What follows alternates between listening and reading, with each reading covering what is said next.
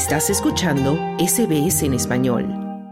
Seguimos hablando del Mundial de Qatar 2022 y hablamos de tecnología, la que está presente no solo en este Mundial, sino también en los anteriores. Estos eventos deportivos habitualmente han sido pioneros en el campo de la experimentación para muchas tecnologías visuales, las que no solo pretenden transmitir y llevar todas las emociones desde el estadio a tu casa, sino que ahora también estas tecnologías están interviniendo en el juego y cambiando sus reglas. En SBS Spanish entrevistamos al cineasta y especialista en séptimo arte y televisión, Oscar Cárdenas, quien comienza hablándonos de cómo han cambiado las transmisiones de los mundiales en el tiempo. Efectivamente, ha habido una evolución en lo que es la transmisión de todos los eventos deportivos y en especial del fútbol. El primer mundial efectuado en Uruguay en los años 30 básicamente se eh, grabó en, con cámaras de cine. Y ese fue el registro habitual que había hasta el año 54, donde finalmente eh, se ocupan las primeras eh, cámaras de televisión para transmitir en directo. Ese mundial que se realizó en Suiza fue transmitido a alrededor de 50 millones de personas en ocho países para la gente que poseía televisión. Recuerden que en esos años la televisión, el aparato era muy caro, entonces muy pocas familias podían darse el lujo de verlo. Esa transmisión a estos países fue la que finalmente dio origen a lo que nosotros conocemos ahora como Eurovisión. En los años posteriores y en los mundiales que siguieron, se siguió transmitiendo, a veces en directo y a veces en diferido, pero paralelamente se grabó en cine. Por ejemplo, en el Mundial del 62 que se realizó en Chile, donde comenzó recién a llegar la televisión y la gente tuvo acceso a comprar televisores, ese mundial fue grabado casi en su totalidad con cámaras de cine. Esto quiere decir que se filmaba, se revelaba y luego se grababa directamente a un televisor para poder retransmitir ese partido o en el mismo día o días después. Y esta evolución siguió de acuerdo a las tecnologías como mejoraban, las cámaras reducían su tamaño y llega el año 1970 en el Mundial de México. Y este Mundial es importante porque hasta ese año todas las transmisiones de televisión eran en blanco y negro. Y aquí por primera vez se realizan transmisiones en color. Nuevamente, hacia la gente que podía tener acceso a un televisor en color.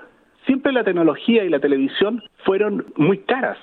No todo el mundo tenía acceso. Por lo tanto, había lugares especiales donde la gente se podía reunir y teníamos un grupo de personas que disfrutaba en blanco y negro o en color esta transmisión. Y esta evolución siguió eh, lentamente hasta los años 80, donde la televisión ya se masifica, puesto que baja el costo de los aparatos de televisión y prácticamente en cada hogar del mundo había un televisor. Las transmisiones comenzaron a ser en directo, vía satélite, con muy poco desfase de imagen y de tiempo, y la calidad siguió mejorando año a año.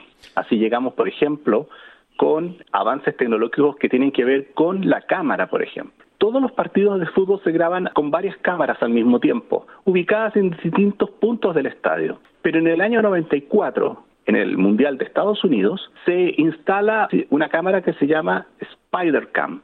Y esta cámara tenía la facultad de eh, moverse sobre la cancha, con lo cual se podía seguir jugadores, se podía seguir el evento desde otra perspectiva. En los siguientes años evolucionó lo que nosotros conocemos como televisión de alta definición, la que fue estrenada alrededor del año 2002, si no me equivoco, en el eh, Mundial de Japón y Corea. Nuevamente, lo que sucedía aquí que se experimentaba con una tecnología pero no todo el mundo tenía acceso a ella. Por lo tanto, no todos pudieron ver la televisión en alta definición.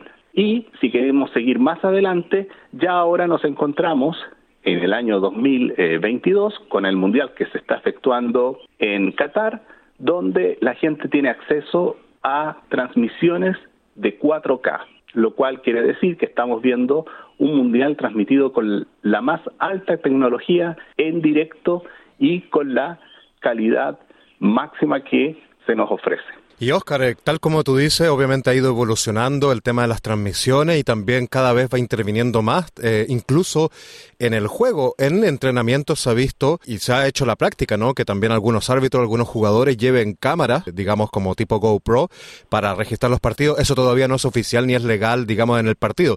Sin embargo, ya la tecnología está entrando incluso en el partido mismo y en, eh, digamos, para definir si hay foul o no. Estamos hablando del VAR, el la asistencia de video para el árbitro, pero también ahora en este mismo mundial se ha estrenado otra tecnología que también es de asistencia para el árbitro para controlar los offside, una, tecnología automática. Y hemos visto ¿no? que esto ha ido evolucionando. ¿Tú crees que finalmente esta tecnología, que cada vez digamos es más invasiva, pero también es más exacta, irá reemplazando, tú crees, el papel de los árbitros y de las otras personas que, digamos juzgan las reglas del, del partido mismo? Y cuéntanos un poco más también cómo esto ha ido cambiando, ¿no? Cómo la tecnología ha intervenido en el juego mismo. Efectivamente, se da un fenómeno que ya lo habíamos visto en el tenis, lo habíamos visto en cierto modo en el rugby, y se han mezclado un poco las dos cosas. Esta idea de poder comunicarse con el árbitro en directo para poder revisar una imagen, si se ha cometido alguna falta y si merece amonestación, que es lo que ocurría hace mucho tiempo ya en el rugby. Y después se han colocado cámaras de mayor precisión para determinar si un jugador está offside o no, que son este eh, sistema semiautomático, esta tecnología semiautomática para detectar si una persona está offside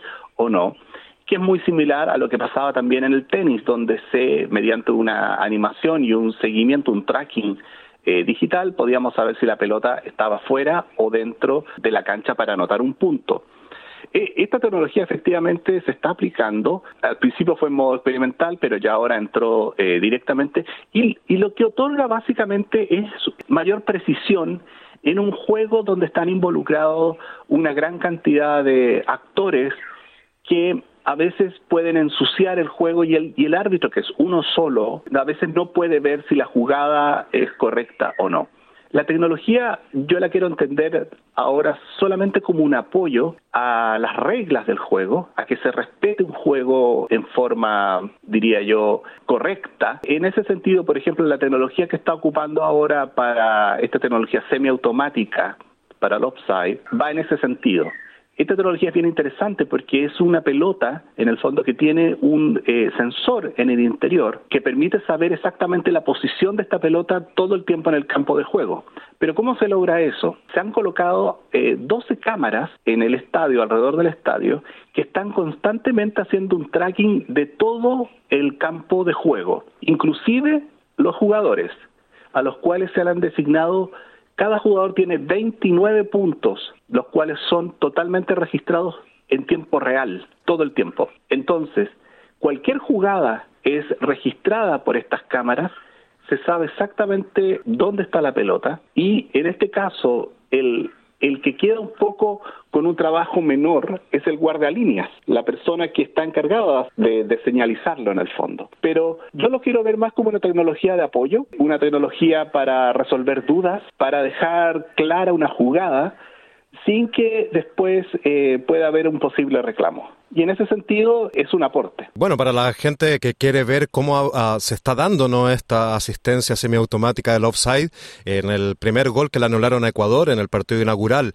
y en el partido que jugó Argentina, que perdió con Arabia Saudita lamentablemente, se puede ver que hay unos, unos offside, ¿no? justamente el de Lautaro Martínez, creo que fue en el tercer gol, donde se nota y se ve toda esta imagen que está apenas unos centímetros, ¿no? Con el, con el hombro pasado, digamos, del defensa y eso lo marcó automáticamente como offside. Oscar Cárdenas, cineasta y especialista en cine y televisión, muchísimas gracias por conceder esta entrevista a Radio CBS. Gracias a SBS y a ti. ¿Quieres escuchar más historias como esta? Descárgatelas en Apple Podcasts, Google Podcasts, Spotify o en tu plataforma de podcast favorita.